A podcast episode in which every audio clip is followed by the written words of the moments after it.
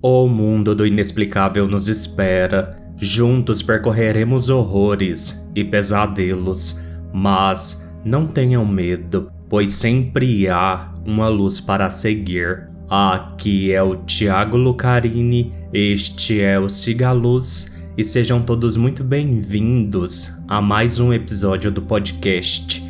E lembrando que se você tiver um relato e quiser me enviar, mande para o e-mail sigaluzpodcast@gmail.com que a sua história estará sendo contada e considere tornar-se um apoiador do Cigaluz. Entre no site apoia.se barra Podcast ou apoie este projeto pela opção Pix, que é o próprio e-mail do Cigaluz.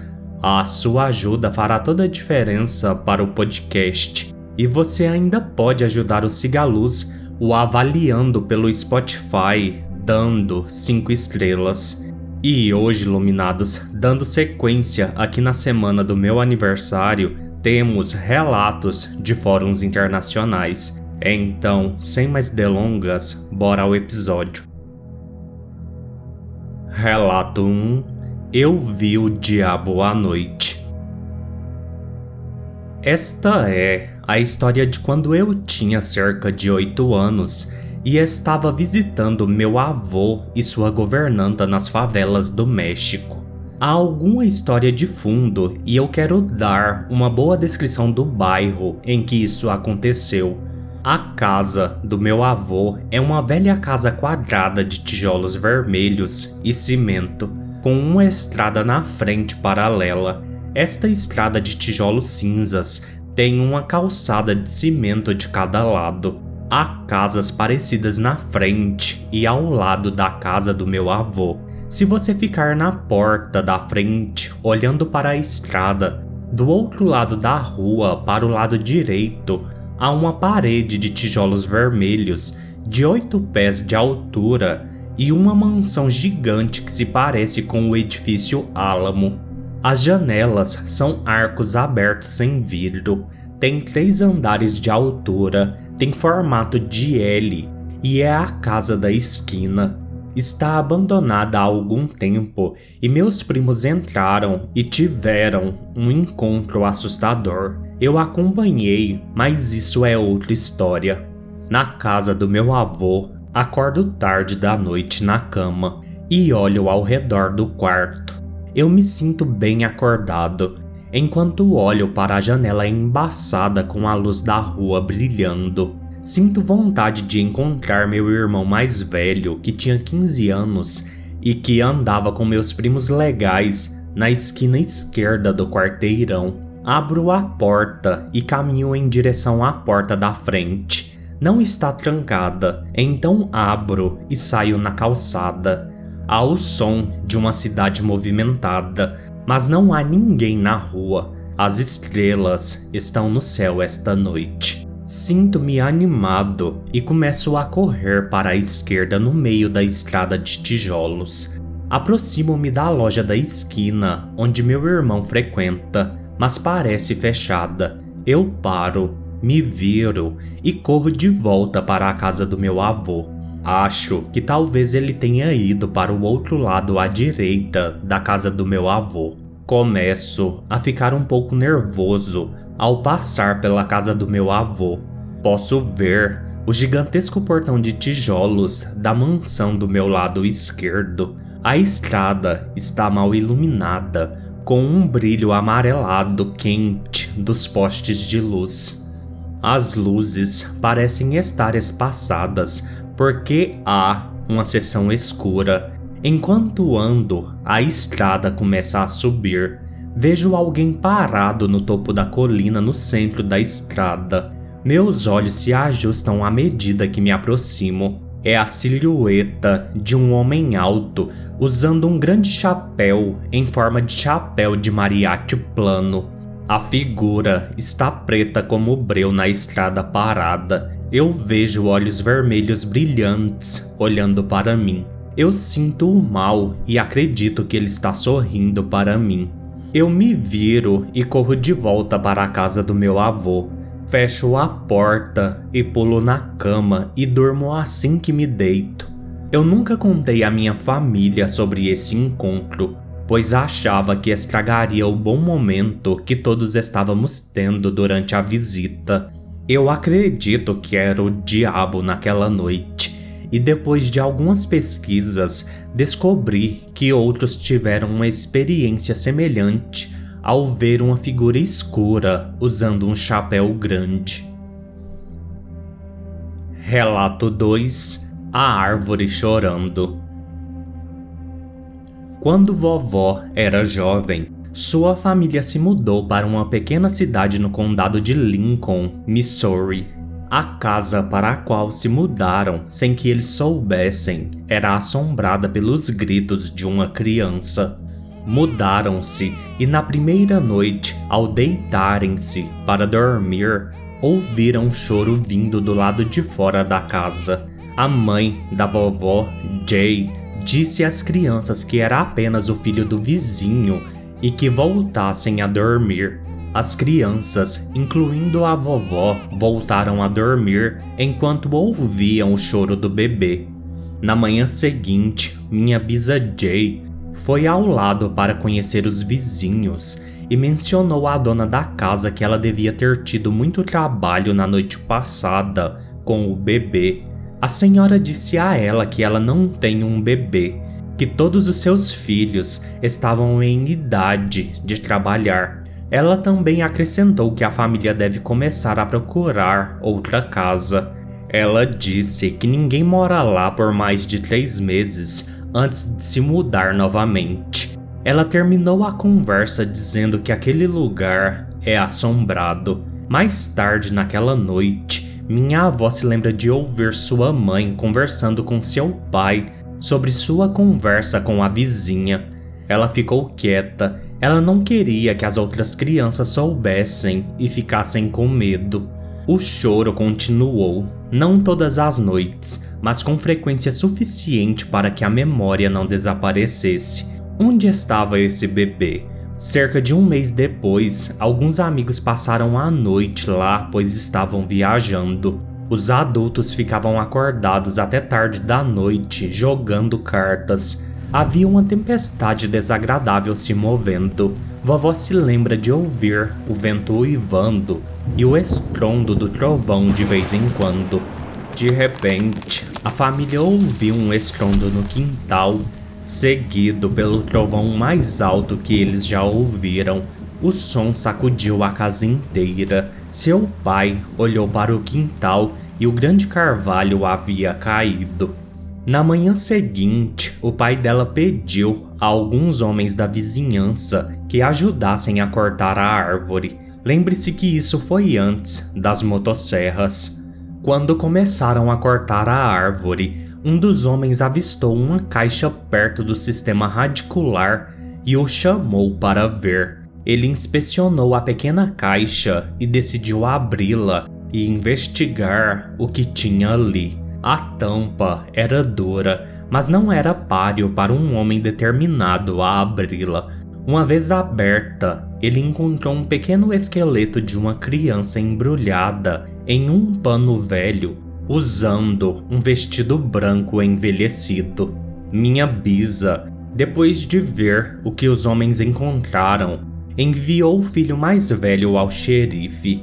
Ele desceu até a casa e ficou intrigado com o fato de a criança estar lá há pelo menos 50 anos, pelo que parece. Ele disse a todos que a única coisa a fazer era dar à criança um enterro adequado no cemitério da cidade. Então, a vizinhança se reuniu para que essa criança pequena, que ninguém conhecia, pudesse ter um funeral decente. As mães cozinhavam e mandavam as crianças colher flores, enquanto alguns dos homens iam cavar o buraco.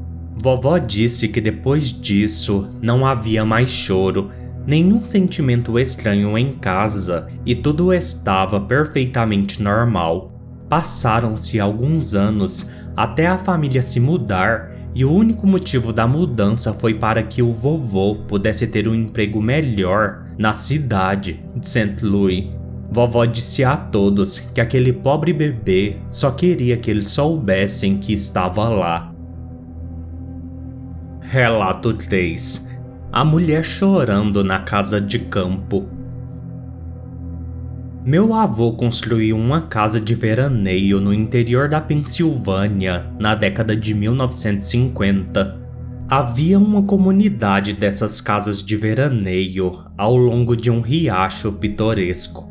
Os frequentadores da casa se reuniam para churrascos e festas de cerveja, jogos de cartas e reuniões de família, e dias de sopa de tartaruga. Na década de 1980 era um pouco mais silencioso e muitos dos chalés próximos ao nosso estavam vagos. O mais próximo habitado ficava a mais de um quilômetro e meio entre nós. Isso foi bom para minha família, que gostava de ir para um fim de semana tranquilo de descanso. Então, perguntamos ao vovô se podíamos ir para o chalé. Ele sempre dizia sim, porque estava ficando mais velho e não importava que sua família usasse o chalé, já que ele não podia mais fazer essa viagem. Então nós fomos e eu pude trazer minha amiga Stacy. Estávamos por volta da quinta ou sexta série. Stacy tinha vindo algumas outras vezes antes e gostou. Normalmente pescávamos no riacho próximo, nadávamos ou andávamos de canoa, jogávamos jogos de tabuleiro e acendíamos uma fogueira sob as estrelas. Tivemos nossa diversão habitual naquele dia. Fizemos uma fogueira e contamos as estrelas. Depois de assar marshmallows e contar algumas histórias de fantasmas, fomos para a cama dentro do chalé. Não me lembro das histórias de fantasmas que contamos, mas tenho certeza de que era assustador. Eu nem sei se foram histórias inventadas ou que ouvimos por aí, mas estávamos assustados e convenci Stacy de que algo estava nos observando na escuridão. Continuei imaginando esses olhos no escuro olhando para nós. Então, depois de nos assustarmos com nossa rodada de histórias de fantasmas, Stacy e eu pegamos o quarto de hóspedes e nos acomodamos para passar a noite. Meus pais estavam no quarto principal e dormindo profundamente. De repente, ouvimos uma mulher soluçando do lado de fora da nossa janela. Era distintamente feminino e soava humano. Era o som exato de alguém chorando. A janela está voltada para o exterior. Há uma árvore ao longe com um balanço de corda, mas não há arbustos para os animais se esconderem. Apenas um campo livre. Achei que talvez fosse o som do riacho balbuciando, mas não parecia água. Ela estava chorando. Nós olhamos para fora e não vimos ninguém lá, sem animais, sem chuva, sem potenciais coisas fora do comum. Nada.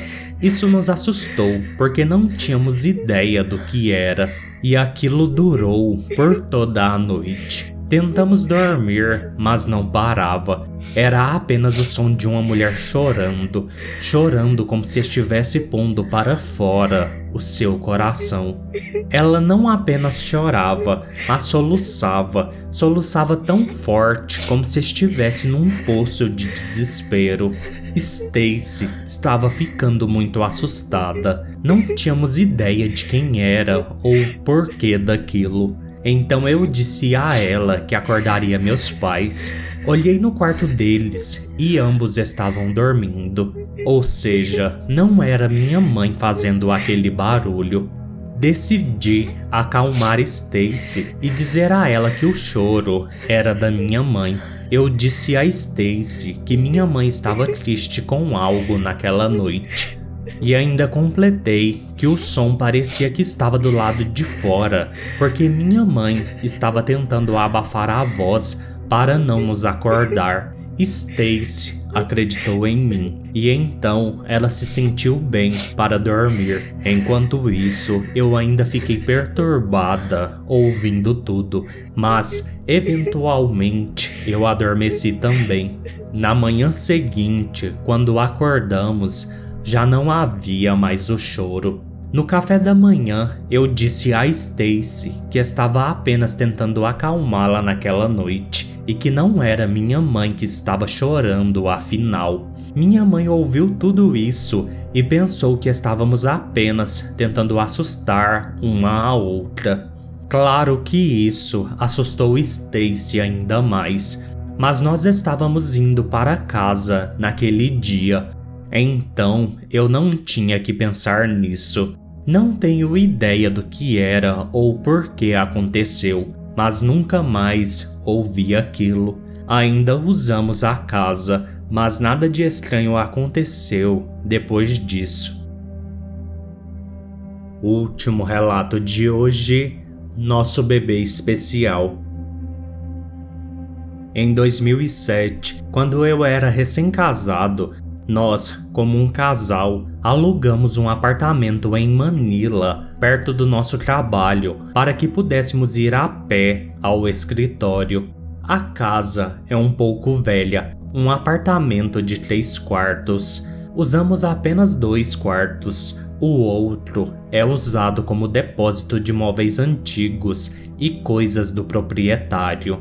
O dono da casa mora em outra cidade Apenas um zelador administra as necessidades da casa e cobra nosso aluguel. Não conhecemos pessoalmente a história da casa, mas o caseiro sempre nos pergunta se estamos ouvindo, vendo ou sentindo algo na casa. É óbvio que ele sabe alguma coisa sobre a casa, mas não quer discutir conosco sem ter uma certeza. Minha esposa e eu trabalhamos em uma agência governamental que monitora projetos governamentais, por isso viajamos frequentemente pelo país. Então, minha esposa engravidou de nosso primeiro filho. Nessa ocasião, ela estava trabalhando fora da cidade e muitas vezes ela via a aparição de uma garotinha que usava um vestido branco com fitas brancas no cabelo. Aí ela me liga e me conta o quanto ela estava apavorada. Eu a acalmo para ela ficar relaxada. Ela não sabia que a mesma garota também apareceu para mim várias vezes, mas nunca tive medo da garotinha, porque eu sabia que ela era nossa filha, que estava sendo carregada pela minha esposa, porque a menina já conversou comigo no meu sonho. A garotinha me disse que ela estaria saindo em breve e ela estava pedindo minha proteção. Quando lhe perguntei para que e de quem eu a estava protegendo, ela apenas respondeu: Eles. Durante o parto de nosso bebê, ocorreu um terremoto exatamente quando o bebê chegou. Não sei se o terremoto tem relação com o que a garota do meu sonho disse, de qualquer forma, o bebê nasceu com sucesso. Vamos chamar o bebê de P. Quando a bebê P tinha 5 meses, eu a deixei dormindo no berço para eu fazer outras tarefas domésticas. Era dia de folga do meu trabalho e virei babá. Quando voltei para ver como ela estava, fiquei tão surpreso, pois ela não estava no berço. Procurei por todos os quartos, mas não consegui encontrá-la. Eu estava prestes a chamar minha esposa e a polícia quando ouvi o choro de um bebê vindo do depósito. Quando estendi a mão para a porta do quarto, ela estava trancada. Então rapidamente peguei a chave do quarto para abrir a porta. Então eu vi nossa bebê lá dentro, deitada em um sofá, ilesa. Eu não tenho que dizer o quão estranho isso pode ser. Tenho certeza que estávamos sozinhos na casa, porque se alguém entrasse no quarto, eu ia notar. Eu estava do lado de fora, fazendo a limpeza. Nos anos de criança de P, entre os dois ou três anos, muitas vezes a vimos conversando com um amigo imaginário chamado Balik. De acordo com P, Balik mora no depósito. Não nos importamos que P tivesse um amigo imaginário, porque, segundo a psicóloga, é apenas um indicador de quão rica é a imaginação das crianças. Mas aquilo começou a nos incomodar quando às vezes P falava com Balik atrás da porta do depósito, porque segundo P, a mãe de Balik não queria que ela brincasse com ele, porque segundo a mãe de Balik, P podia machucá-los ou machucá-los porque ela é uma babaian. Quando P me perguntou o significado da palavra, eu não pude explicar porque não conhecia uma palavra filipina chamada assim ou se realmente ela existe. A definição não fazia sentido para mim. De qualquer forma, há tantas coisas estranhas que vivenciamos naquela casa. Às vezes, uma bola de basquete rolava em minha direção vinda do depósito enquanto ele estava fechado. Houve uma época em que recebemos a visita do meu cunhado. Ele nos disse que não conseguia dormir porque a boneca falante de P estava cantando sem parar debaixo da cama. Mas ele não conseguia encontrá-la, então ele apenas sofreu com o canto a noite toda. Depois de uma semana, meu cunhado viu a boneca enquanto P brincava com ela. Ele disse que aquilo era o que fazia ele não dormir à noite. Quando vi a boneca, fiquei arrepiado, porque eu já tinha removido o mecanismo de fala da boneca há muito tempo pelo mesmo motivo. Não conseguir dormir por causa de seu canto sem parar durante a noite. Tivemos problemas constantes de babá por causa de suas experiências na casa. Uma babá chegou a ficar na casa apenas um dia, porque, segundo ela, ela viu a entidade saindo do depósito fechado. Sósias são visitas constantes nesta casa. Percebi que Balik, o amigo imaginário de P, não é realmente um ser imaginário quando o vi conversando com minha filha em forma de sombra, eles estavam brincando de médico e paciente. Eu ouvi minha filha dizendo a Balik que ela ia curá-lo de uma sombra para uma criança normal. Então Balik pareceu começar a machucar P, porque muitas vezes vimos hematomas e arranhões no corpo de P quando perguntamos a ela onde ela conseguiu aqueles machucados, ela respondia que Balik estava bravo com ela. Então, com essas experiências, resolvemos sair da casa e comprar outro apartamento. Mas nossa experiência não mudou nada. Na verdade, só piorou. Mas conto isso uma outra hora.